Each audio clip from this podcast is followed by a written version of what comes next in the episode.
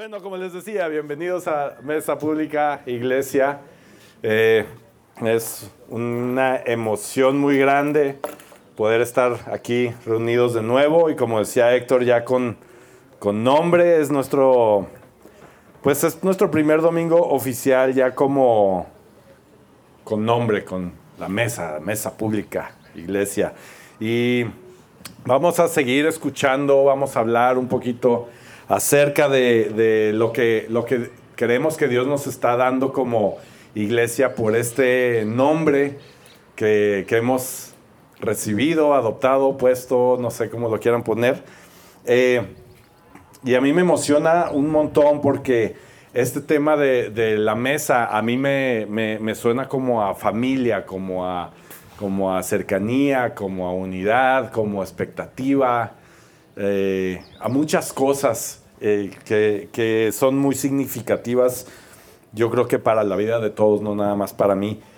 Y en esta, en esta mañana vamos a empezar una serie también de mensajes que son acerca de la mesa y, reiterando un poquito ¿no? la visión y nuestra identidad como iglesia, hacia dónde vamos, qué estamos pensando, qué, qué, qué estamos esperando en un futuro muy cercano como iglesia. ¿Les parece bien?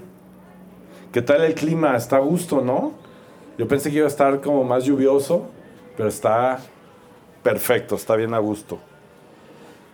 Eh, vamos a hablar hoy acerca de, de un regalo que tenemos al estar en esta mesa. Eh, en el contexto de una familia cuando se reúne, generalmente en, una, en un contexto sano de familia, por ejemplo en Navidad, que es, el, eh, eh, es como que la idea más, más eh, obvia, es estar todos sentados y comer y todo, y, hay los papás o quien esté encargado, pues generalmente tratan de, de, dar un regalo a los niños o a los invitados.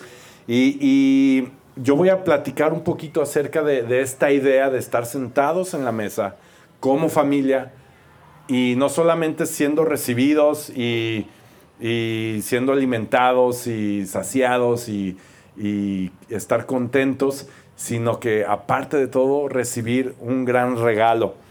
Eh, aquí en la Biblia, Pedro, después de que Jesús muere y resucita y todo, aquí está Pedro ya empezando a predicar a las multitudes y Pedro está explicando acerca de este regalo, acerca de este gran regalo que, es para todos y, que nos fue dado después de que el Señor Jesús eh, resucitó. Y él está explicando después de la muerte de Jesús, dice, ¿recuerdan estas profecías de hace tantos, tantos años? Esto que decían tantos eh, profetas eh, eh, que, iba a suceder, pero hace cientos, cientos o miles de años, que decían, en los últimos días voy a enviar a mi espíritu para llenar a toda la gente. Y la gente le preguntaba a Pedro, pero entonces, ¿qué debemos de hacer para ser salvos? Y Pedro les contestaba, para ser perdonados, cada uno debe de arrepentirse y bautizarse y recibirán el Espíritu Santo. Esto es para ti el día de hoy, es para tus hijos, para los hijos de tus hijos, para toda tu descendencia y aún para los que te rodean o para los que se sienten distantes. Esto es para todos el día de hoy, este, este gran regalo. Y es, vamos a hablar hoy un poquito acerca del Espíritu Santo, ¿les parece bien? Este, esta idea eh, de platicar acerca de, de este gran regalo para nosotros, a veces puede ser hasta un poco medio, medio como que le sacan la vuelta, yo he visto en algunos lugares, iglesias o conversaciones, porque como que hablar del Espíritu Santo aparentemente es hablar de, temas como que no todo el mundo domina muy bien o como que no es para todos o hablar como de, no, es que ya va a hablar de, de cosas bien raras, como de hablar en lenguas y hablar en cosas que a mí, a mi naturaleza, no, no le entran todavía.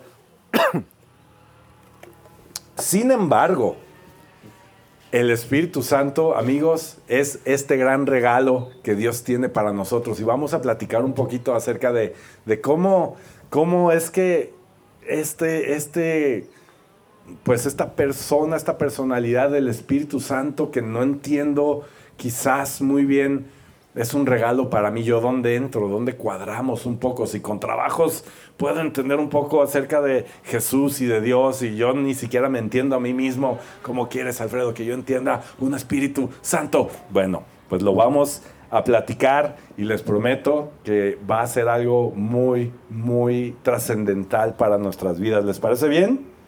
¿Están bien? ¿Están a gusto? ¿Ya fueron por su café? ¿Están despiertos? ¿Sí? Eso, ya va a salir el sol y ya se van a empezar a quitar sus chamarritas y todo, entonces se va a poner bueno. El Espíritu Santo es para todos, para todo mundo. No es para las personas que tienen como una carrera más adelante o más grande que yo, espiritual, o que tienen más años eh, creyendo o hablando en Dios que yo. El Espíritu Santo es, es un regalo que es para todos, para todo mundo. Jesús es, es, parte de lo que vino a hacer en la, en la tierra. Si tú lees en la Biblia, todo el trabajo que hizo Jesús fue casi casi dejar el camino libre para el Espíritu Santo para nosotros, para hoy en día nosotros poder recibir este gran regalo. Y no es un, no es un regalo que podamos ganar, ganarnos, ¿no? O sea, con nuestras aptitudes, nuestra buena conducta, nuestro conocimiento o algo extraordinario. Por ejemplo, si por mí fuera, este gran regalo hoy se lo daría a Marta por el gran trabajo que hizo con esa, con ese, vean nada más, esa, e, e, esa mesa de snacks. Gracias, Marta. Y si fuera así, yo, si fuera ese trofeo, yo se lo daba hoy a Marta. lo hizo increíble, pero la realidad es que es para todos, no es algo que nos podamos ganar. Es, es, un, es un regalo supremo de un dador supremo. Esto quiere decir que es un regalo que no podemos imaginar la magnitud que tiene por un dador que le place dárselo a todo mundo. ¿Ok? Entonces los versos que vamos a leer el día de hoy eh, tienen unos, unos cuatro aspectos que, yo subrayé, que, creo que nos van a ayudar a entender un poco más acerca de este regalo para nosotros, cómo lo podemos identificar, cómo lo podemos obtener y qué sucede en nuestra vida cuando lo tenemos. ¿Les parece bien?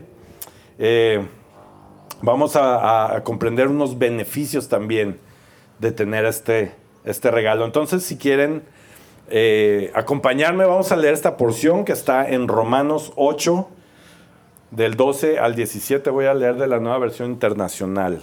Aquí está en la pantalla si lo quieres ver en tu celular. Si no, no importa. Lo podemos escuchar. Dice, aquí es Pablo, ¿ok? Pablo está, es quien escribió esta porción, este libro, y aquí está animando Pablo a, este segmento de gente que dice, por tanto, hermanos, tenemos una obligación, pero no es la de vivir conforme a la naturaleza pecaminosa, porque si ustedes viven conforme a ella, morirán. Pero si por medio del Espíritu Santo dan muerte a los malos hábitos del cuerpo, vivirán. Porque todos los que son guiados por el Espíritu de Dios son hijos de Dios. Ustedes no recibieron un espíritu que de nuevo los esclavice al miedo, sino el espíritu que los adopta como hijos y les permite clamar, Abba Padre. El Espíritu mismo le asegura a nuestro espíritu que somos hijos de Dios. Y si somos hijos, somos herederos, herederos de Dios y coherederos con Cristo. Pues si ahora sufrimos con Él, también tendremos parte con Él en su gloria. Vamos ahorita a hablar un poquito más de esto que se ve como un, pasaje un tanto profundo, poético, un tanto, ah, un tanto inalcanzable quizás, por lo menos para mí de primera instancia cuando lo leo, es como que, ¿qué quiere decir todo esto? Pero primero vamos a orar y vamos a pedirle a este regalo que nos visite hoy, que tenga gracias sobre mí, sobre las palabras que vamos a escuchar el día de hoy. ¿Les parece bien? Dios, gracias por esta mañana, gracias por la vida que nos das, gracias, como decía Kat hace rato, por el aire que nos das, por este espíritu que sopla en nosotros. Yo te pido que nos visites hoy, que tu presencia nos acompañe y que podamos escuchar acerca de ti y lo que tienes para nosotros. Queremos, queremos escuchar de este regalo para nosotros y que tu presencia y tu gloria estén en esta mesa. En el nombre de Jesús, todos decimos, amén. Amén. Ok, entonces, como les decía, hay, hay, hay, como, cuatro, como cuatro temas que yo encontré aquí en, en, estos pasajes. El primero es que el trabajo del Espíritu Santo, de este regalo, cuando, cuando lo, lo recibimos, es una plenitud de vida. Es, es, una promesa para vivir bien. Para vivir bien. Abusados. Pongan atención. El trabajo del Espíritu Santo nos permite vivir una vida plena. ¿De qué manera? Aquí en el versículo 12 empezamos, dice, si vives de acuerdo a la carne, morirás. O sea, el otro lado de la moneda de vivir una vida plena es eh, vivir de acuerdo a la carne. ¿Qué es esto? ¿Qué es vivir de acuerdo a la carne? Eh, en otra carta que, escribe este Pablo en Efesios dice que todos en algún momento de nuestra vida hemos vivido de acuerdo a nuestra carne, satisfaciendo los placeres, los deseos y pensamientos que tenemos. En algún momento de nuestra vida hemos vivido así. Eh, y más, yo pienso, bueno, yo, yo, creo que en todo, a lo largo de la historia de la humanidad, pero en este tiempo se, siente un poco más de que yo lo que pienso lo hago y está bien. Y lo que siento lo voy a hacer y como yo quiera vivir, voy a vivir. Y está bien, eh, es, una, eh, es, un, es un grito de, libertad que tenemos como seres humanos y es también un regalo de parte de Dios. Sin embargo, eh, el, poder identificar que vivimos de acuerdo a la carne y estos deseos, eh, tenemos que poner nuestro ojo en lo que dice, esto te lleva hacia la muerte. Y me llama mucho la atención que Pablo lo ponga de esa manera. Parece un poco trágico, un poco, wow, wow, ¿qué es esto? Pero vamos a leer un poquito más adelante. Eh, cuando vivimos de esta manera, cuando, cuando estamos viviendo de acuerdo a nuestros deseos, nuestros pensamientos, muchas veces esto no tiene nada que ver con lo que Dios quiere para nuestras vidas. No tiene nada que ver. No tiene nada que ver con, con servir a los demás, con, no tiene nada que ver, a lo mejor en mi caso, con mi esposa, con mis hijos. Son deseos que yo tengo, que yo quiero y que si yo los llevo a cabo, pues no, no, no caminan de acuerdo a estos propósitos que tenemos en nuestras vidas. Pero cuando Dios viene y irrumpe en nuestras vidas, abre nuestros ojos a una realidad. Y es la realidad de que Dios es nuestro Padre. Cuando, cuando tenemos este encuentro con Dios, lo dice aquí Pablo, quien tuvo un gran encuentro con el Señor, ya lo hemos platicado, él tuvo un encuentro espectacular con el Señor, de vivir una vida de acuerdo a su propia carne, a lo que él creía que era bueno, a, lo que él creía que sus estudios, su posición y todo lo que enmarcaba la personalidad de Pablo, él vivía de acuerdo a eso y de pronto tiene un encuentro con Jesús y su vida cambia y sus ojos son abiertos, literalmente, porque el cuate, acuérdense, queda, queda cegado y después sus ojos son abiertos y lo que ve enseguida es que ha sido adoptado por Dios y ahora Él es un hijo de Dios. Y aquí lo está escribiendo. Dice, cuando, cuando abren nuestros ojos a esta realidad, es que Dios es nuestro Padre. Y no solo eso, sino que Dios nos ama. Somos adoptados como hijos por un Padre amoroso que está vuelto loco por nosotros. Entonces, ¿qué sucede cuando tenemos, cuando Dios irrumpe nuestra vida de esta manera? Nuestra vida empieza a cambiar. Nuestros pensamientos empiezan a cambiar. y nuestras acciones empiezan a cambiar. Empiezan a cambiar. Yo me, yo me acuerdo cuando, o sea, hace años, pues mis, mis deseos eran muy diferentes, mis acciones eran diferentes y, ahora yo, yo he podido poner en perspectiva mi vida como un hijo de Dios y, y algo ha cambiado, algo ha sucedido. Ahora incluso mis deseos han cambiado y empieza a actuar de una manera en que, en que, en que ya, no, ya no soy esa persona que era antes. Eh, cuando el Espíritu Santo es, entra en nuestra vida como este regalo, empezamos a experimentar ahora una plenitud de vida, porque nuestros deseos que teníamos ya, ya, no, ya no están dando vueltas en nuestra mente, nuestra mente empieza a cambiar, empieza a cambiar y, y, ya no lo hacemos. Y ahora nuestra mente cambia y, esto nos lleva a vivir cierta plenitud en esta vida. Eh, quizás alguna vez te han dicho desde que, desde que llevas una vida conociendo al Señor, oye, te veo diferente, Pablo, te veo diferente.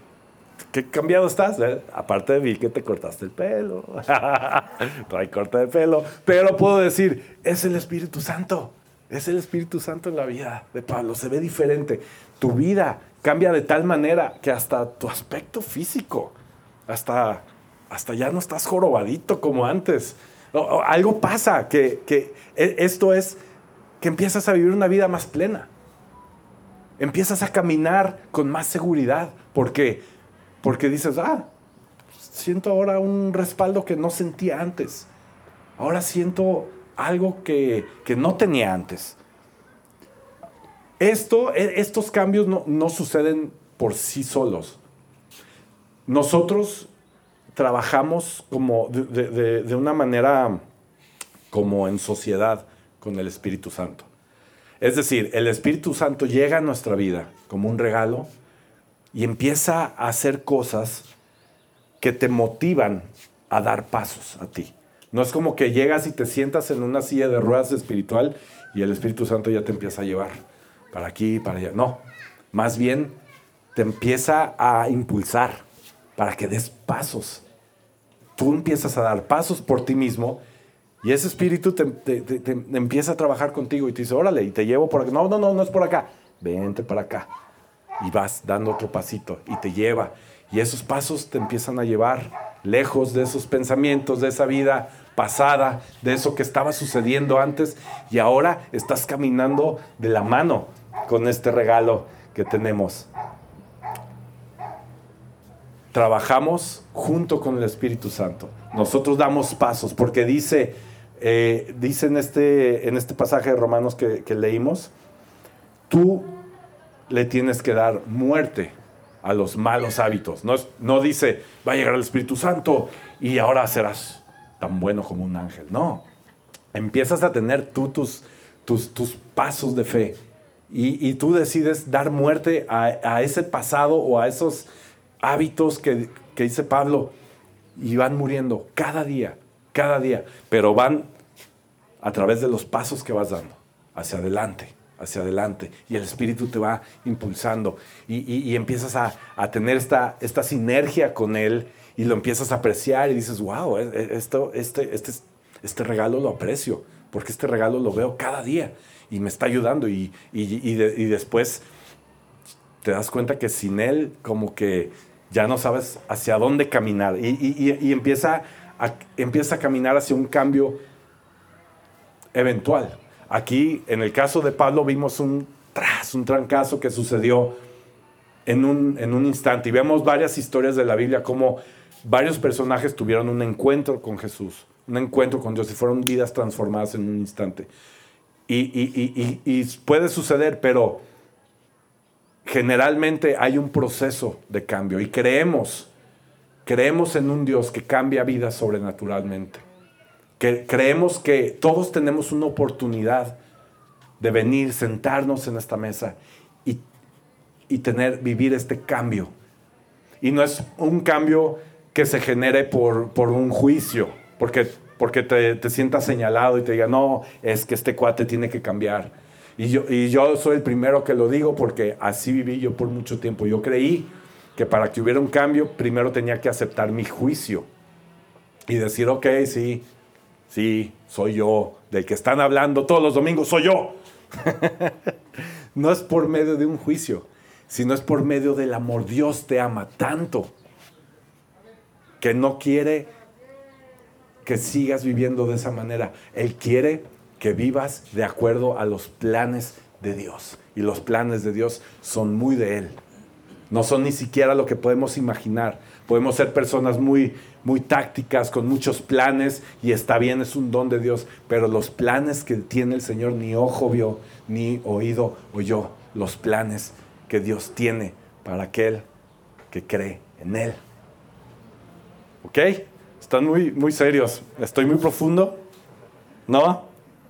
Así son las vidas transformadas, amigos. Así son las vidas transformadas por Dios. Esto es lo que sucede y esto es en lo que creemos. Cuando tienes un encuentro con Dios, tenemos la esperanza de ser transformados para llegar a ser y a vivir la vida en plenitud que Él tiene para nosotros, aún con problemas, aún con dificultades, aún con llanto, pero es una vida que vivimos dentro de Él y aún en medio de esos dolores tenemos una vida plena porque hemos recibido este regalo que vive en nosotros y que está actuando en nuestra vida. Entonces ese fue el punto número uno, trabajando en nosotros para vivir en plenitud, para seguir a Dios de todo corazón.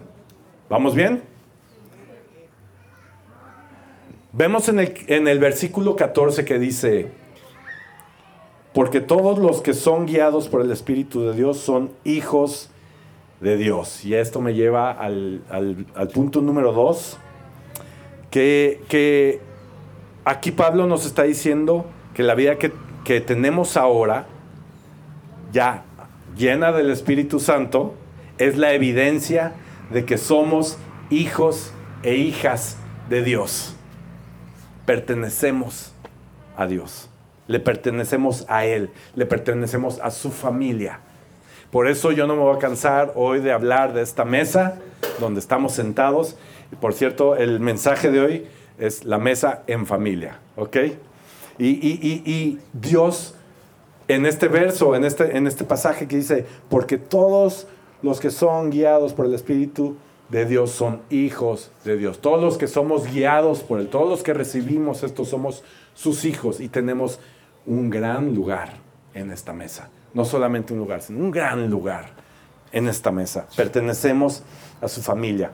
Pablo quiere que pongamos atención en esto, que existen unos privilegios asombrosos al momento en que nuestras vidas son guiadas por el Espíritu Santo.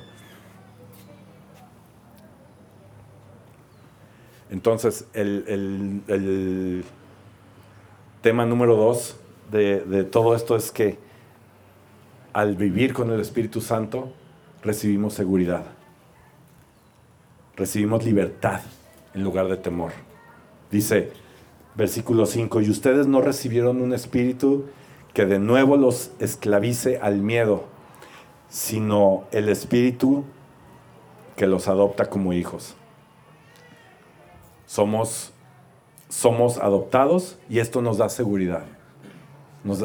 ya nos sentimos en un lugar seguro en nuestras vidas.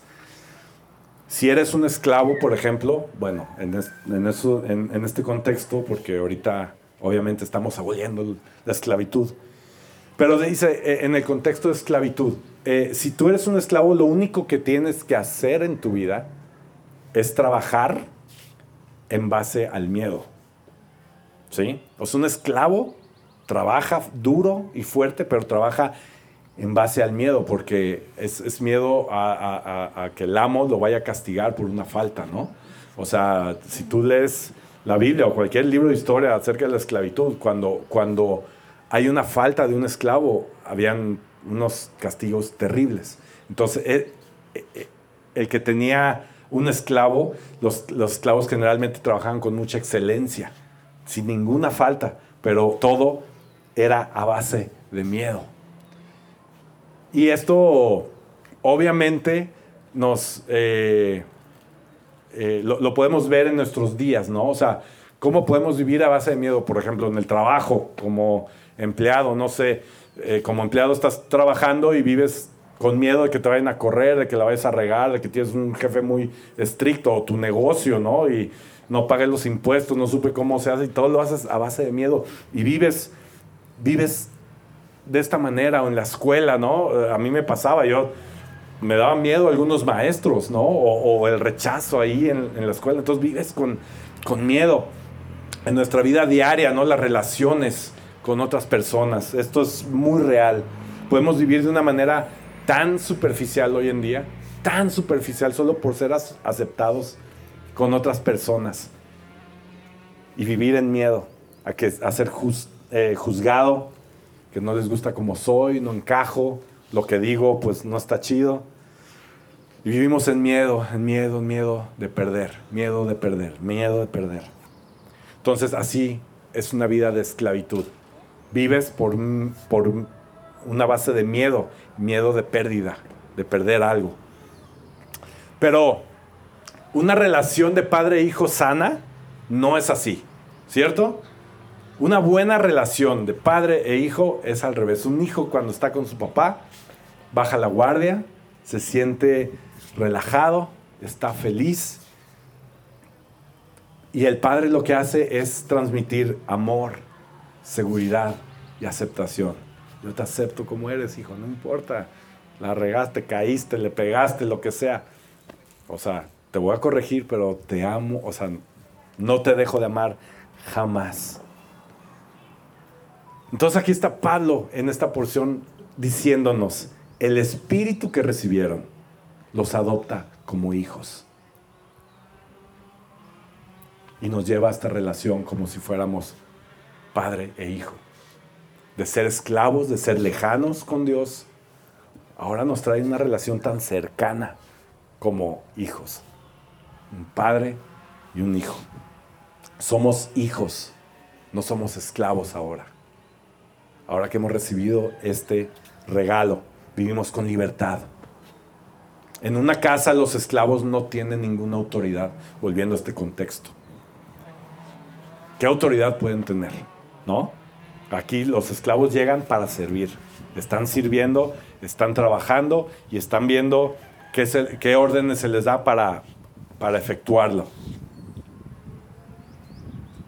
No están invitados a sentarse a la mesa los esclavos, ¿sí o no? Los esclavos están para servir. no tienen ninguna posición, no tienen poder, no tienen ni siquiera argumento para las pláticas que hay en la mesa. No, no tienen un lugar. Pero como hijos, como hijos, los padres que están encargados de la mesa se encargan de que aun cuando el hijo es pequeño, le dan autoridad a los ni cierta autoridad a los niños. Tienen tienen cierto, cierto peso los niños, los hijos. No importa de qué edad. A mí yo tengo una, una bebé de un año y tiene tal autoridad que cuando estamos en la mesa y ella me pide algo, yo me paro y se lo doy. si necesita que la limpie, la limpio. Si, me pide agua, corro y le doy agua. Tienen autoridad. ¿Por qué? Porque es mi hija porque es mi hija y yo corro. Aunque yo soy la cabeza de la casa, yo corro y atiendo a mi hija por la autoridad que ella tiene en esa mesa por ser mi hija. ¿Ok? Eh, como varios de ustedes saben, les, voy a contar esta historia. Eh, y es un poco ñoña, pero no importa, es mi personalidad, tienen que lidiar con su pastor. Pero eh, a mí me encanta jugar golf. Me encanta. Y sé que es un deporte ñoño.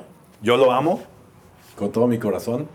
Y este año a mí me, tuve el privilegio de ir a hacer un trabajo en Cancún en unos campos de golf hermosísimos. Y, y fue un privilegio porque trabajamos con tres personalidades a nivel mundial del golf. Entre ellas era una, una golfista inglesa que ganó el año pasado el Tour de Europa de LPGA. Una personalidad la chava. Y yo realmente ni sabía. O sea, yo nomás llegué a trabajar y de repente vi qué es lo que estaba pasando, con quién estábamos. Y era increíble. Y pasamos cinco días con estas personas haciendo este, algunos videos y temas de publicidad. Y yo me acuerdo que a donde íbamos, la gente nos paraba para tomarse fotos con ellas. Estábamos en un ambiente de golf, obviamente, ¿no? Estábamos en unos hoteles, este, haciendo algunos videos y todo. Y para los que no saben, el golf es un deporte un poco, ¿cómo lo podrías decir, David? ¿A ti que te gusta el golf? ¿Elitista? Manchado, medio mala onda. O sea, es hermoso, pero socialmente es medio incómodo. Porque la gente que juega golf es, es como muy privilegiada. Tú en el momento en que pagas por ir a jugar golf, te pones en el campo y nadie te puede molestar. Es tan, tan, tan, tan así, tan manchado, que cuando un jugador está en la plataforma y va a tirar, está prohibido hablar, hacer ruido. Todos agarran la respiración y se quedan así. No sé si han visto alguna transmisión de golf, de deportes que hablan así los comentaristas, y va a ser su tiro, y oh, hizo un tiro espectacular. O sea, cuando aquí en la cultura de México es ¡Gol! Y, ¡ay! en el estadio. Y ahí es, tira y hace un gran tiro y, oh, lo puedes creer, qué increíble estuvo. Oh, estoy tan gozoso. Hizo un gran esfuerzo. Y todos, bravo. Y es así el golf, ¿no? Entonces, es, es, tan, tan, tan elitista o tan manchado. Yo no quiero decir manchado, se manchan, la, verdad. Es, es, es, algo con lo que lidiamos. Pero, este, entonces tú te paras en el campo y, y, todo el mundo se detiene. O sea, si hay un jugador ahí, no puedes pasar con tu carrito, no puedes hacer ruido.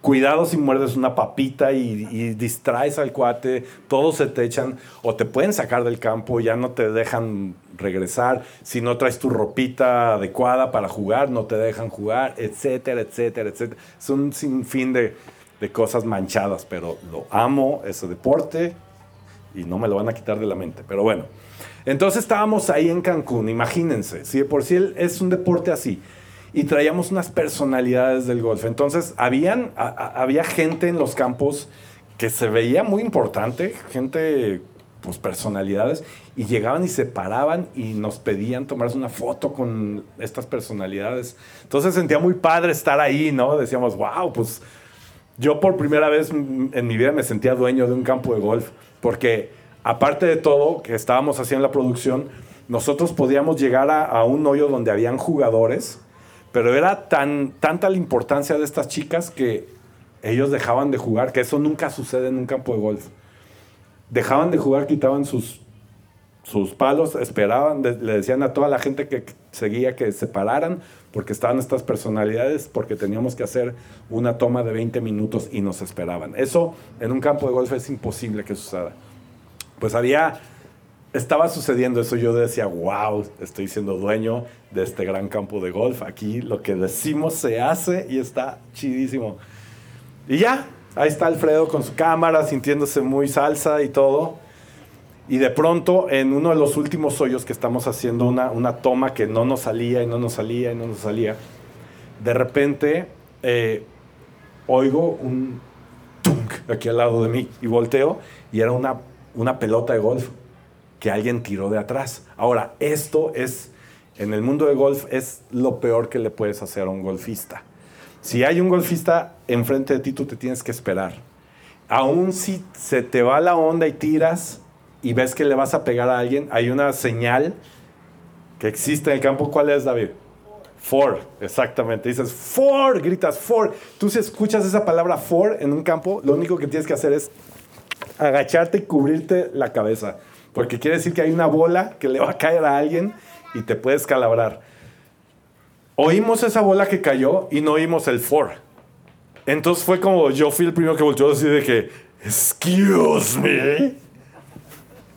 Y esta chava también estaba, esta inglesa estaba de, pardon. Bueno, no sé cómo sea el, el acento inglés. Entonces estábamos los dos ofendidísimos de que vimos una bola y no solo eso, volteamos y otra, ¡tunk! Y yo, ¿qué está pasando? ¿Qué está sucediendo? Y a lo lejos veo tres carritos de golf, como con ocho chavitos súper acá, tirando. Y tirando como diciendo, háganse a un lado. Y yo dije, ¿qué no sabe quiénes somos? No saben quiénes estamos aquí intentando hacer un video de golf en el campo más importante de Cancún. Y en eso llega el administrador del campo en su carrito. Llega, se baja temblando y nos dice, eh, discúlpenme, por favor, por favor, no me vayan a matar. ¿Podrían hacerse a un lado para que jueguen ellos? Y yo, claro que no, nunca, que se esperen, que no saben con quién están. Y me dice, es que es la familia Slim. Es la familia de Carlos Slim. Entonces, haz de cuenta que ellos son los dueños del campo, entonces muévanse. Y yo, wow, nos hicimos a un lado. llegan estos chavitos, siguen jugando, nos ven así, nos saludan con su chelita y todo. Y yo así con mi cámara nomás así. Se van, siguen jugando. Incluso esta personalidad de Inglaterra, esta campeona del LPGA, me dice, no, pues hay niveles. y, fue, fue, fue algo que yo me acordé aquí como un apellido, como unos, unos hijos que tienen bien puesto el apellido, saben cuál es su lugar en la tierra saben dónde están parados y saben hasta dónde llega su autoridad. Y así de esta manera, amigos, el Señor nos da un apellido en esta mesa y nos da este lugar de hijos y nos da esta posición con esta autoridad, aún siendo hijos en esta mesa. ¿Autoridad para qué, Alfredo? ¿Para tirarle bolas a los importantes? No. Autoridad esta autoridad que recibimos es sobre pecado, sobre esto que nos domina día tras día, sobre esto a lo que tenemos que morir día con día. ¿Por qué? No es porque seamos malos amigos, es porque es nuestra naturaleza. Porque somos pecadores. Al nacer, al momento de nacer, somos humanos, somos pecadores. Pero al momento de ser encontrados por el Padre, somos adoptados y tenemos autoridad ahora sobre este pecado. Tenemos autoridad sobre el enemigo, en otras palabras, sobre el diablo, sobre el que nos hace dudar, el que nos pone juicio, el que nos hace pecar, el que nos da inseguridad, el que nos quiere traer muerte, el que nos quiere traer engaño en nuestra vida. Adivinen qué, ya no vivimos en miedo, no somos esclavos del miedo y tenemos autoridad aún sobre ese. Tenemos autoridad sobre este mundo. ¿Por qué? Porque este mundo es gobernado por Dios y nosotros somos herederos de quien gobierna este mundo. Y eso nos da la autoridad de vivir en este mundo en este mundo roto, en este mundo lleno de dificultad, aún en esto. Amigos, cuando recibimos esta, e, este nombre de parte de Dios, cuando somos adoptados, ahora nos empezamos a creer quiénes somos, no la creemos, así como estos chavos sabían somos la familia de Carlos Slim. somos los hijos del dueño. Amigos, somos los hijos del dueño. somos los hijos del dueño de este mundo. Así es. Así es, mi hermano. Mi hermano mayor hace unos años cuando empezamos a entrar al negocio de mi papá, él se mandó a hacer unas, ¿te acuerdas? Unas tarjetas de presentación que traían el logo de la empresa y todo, pero como éramos unos chavos, ni siquiera sabíamos qué estábamos haciendo en la empresa, ni una posición ni nada. Decía Jaime Diep y abajo decía hijo del dueño. y hasta la fecha un amigo mío, así con, la tienen marcada y me dice, cuando es un, es un cuate que corta el pelo, obviamente ya no voy ahí, pero cuando lo veo, este, me dice, ¿qué onda? ¿Cómo estás, hermano del hijo del dueño? yo, bien, bien, bien, bien, yo también soy hijo del dueño, pero este, somos hijos del dueño de este mundo. Somos hijos del dueño de tu vida. El dueño de tu vida. Somos hijos del dueño. Así le hubiera puesto el mensaje, hijos del dueño. ¿Cómo ven? ¿Les gusta? ¿Sí? ¿Sí se lo están creyendo que son hijos del dueño? Sí, eso. y Pablo continúa un poquito más adelante, más profundo. Me va a llevar al punto número 3. Punto número 3 viene en el versículo 15 dice, y les permite clamar, Abba, Padre. Punto número 3 es la intimidad.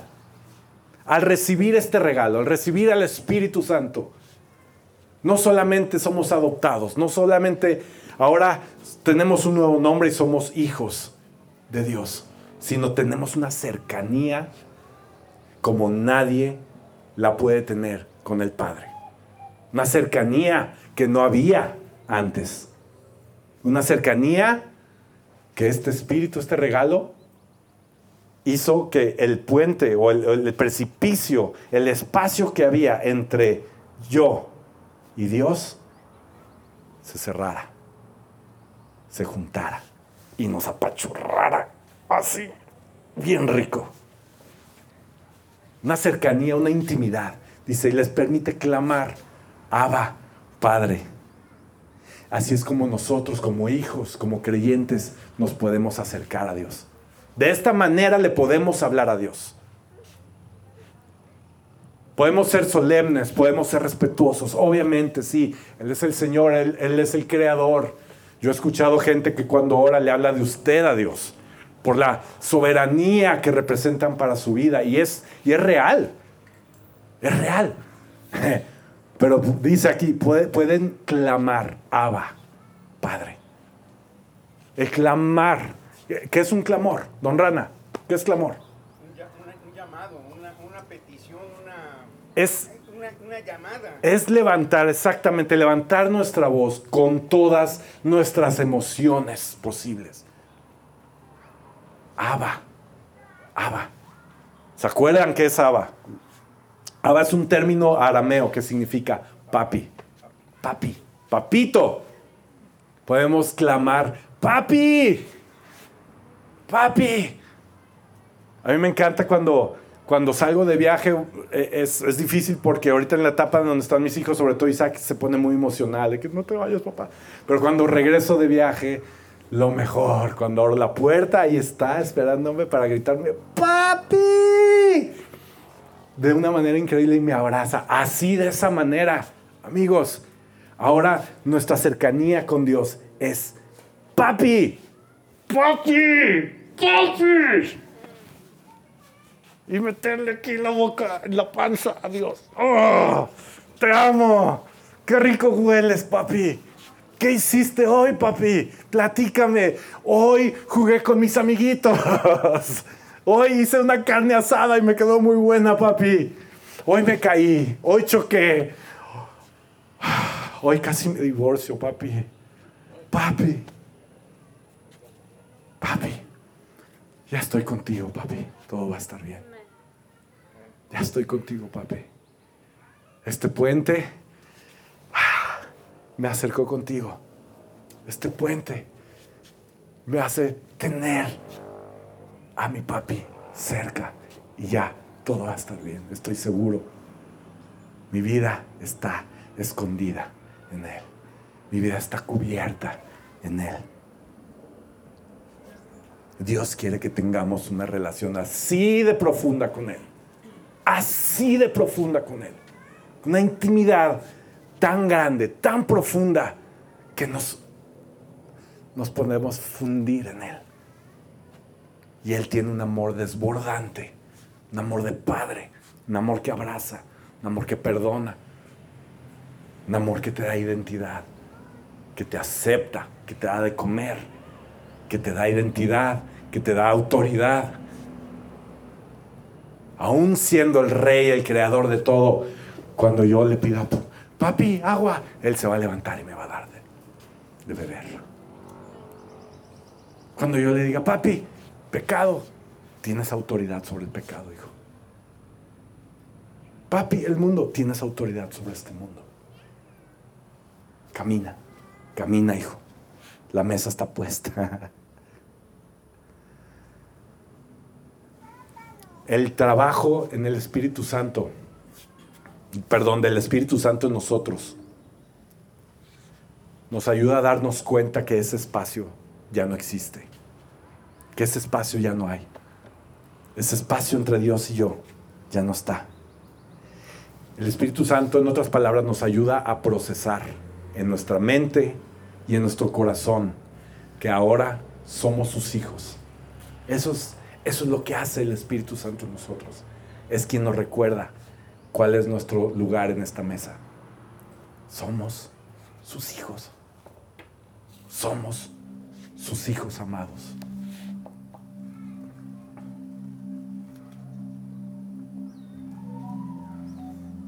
Es como si el Espíritu Santo fuera un testigo en nuestro corazón. Y es el que nos está recordando, sí, Él te ama. Puedes llamarlo con todas tus emociones y con todas tus fuerzas de esta manera. Y no tengo que sentirme perdido o estar con miedo ya. El Espíritu Santo es el que nos susurra esto cada día. Sí, Él es tu papá y te ama. Cada día, cada día, cada día. Hay un trabajo mutuo entre el Espíritu Santo y nuestro espíritu. Este espíritu es quien enciende esta llama. Es, es, es quien hace realidad todo lo que leemos en la Biblia todo lo que aprendemos cuando escuchamos de Dios, todo lo que venimos a escuchar aquí, todo lo que Dios te habla en tu corazón, en un domingo, en una lectura, en una relación, el Espíritu Santo es, el, es quien lo hace realidad.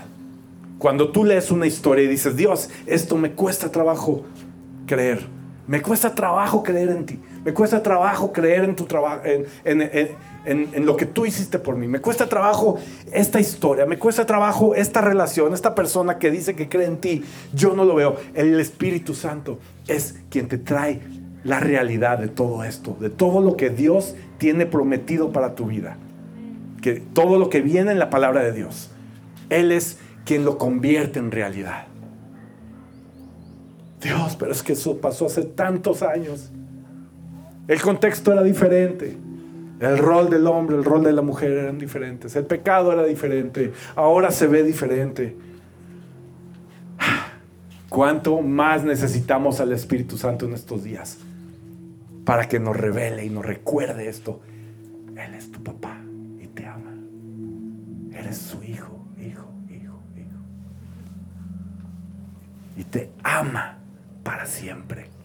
Tienes un lugar en esa mesa para siempre para la eternidad, desde hoy. Desde hoy. Este regalo está para ti, para tus hijos, para los hijos de tus hijos, para la eternidad. El día de hoy. Este regalo, Dios quiere que lo recibamos.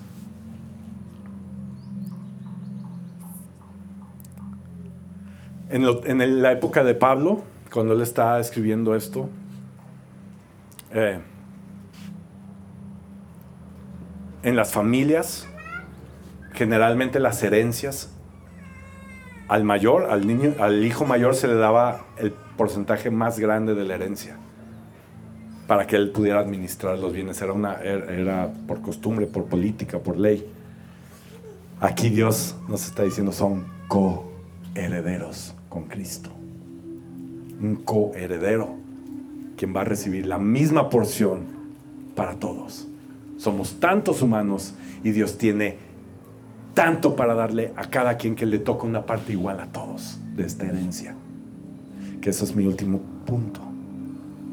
Es tan obvio todo esto, es tan obvio lo que Dios quiere hacer que nos lleva a no solamente ser hijos, sentarnos ahí, sino ser herederos.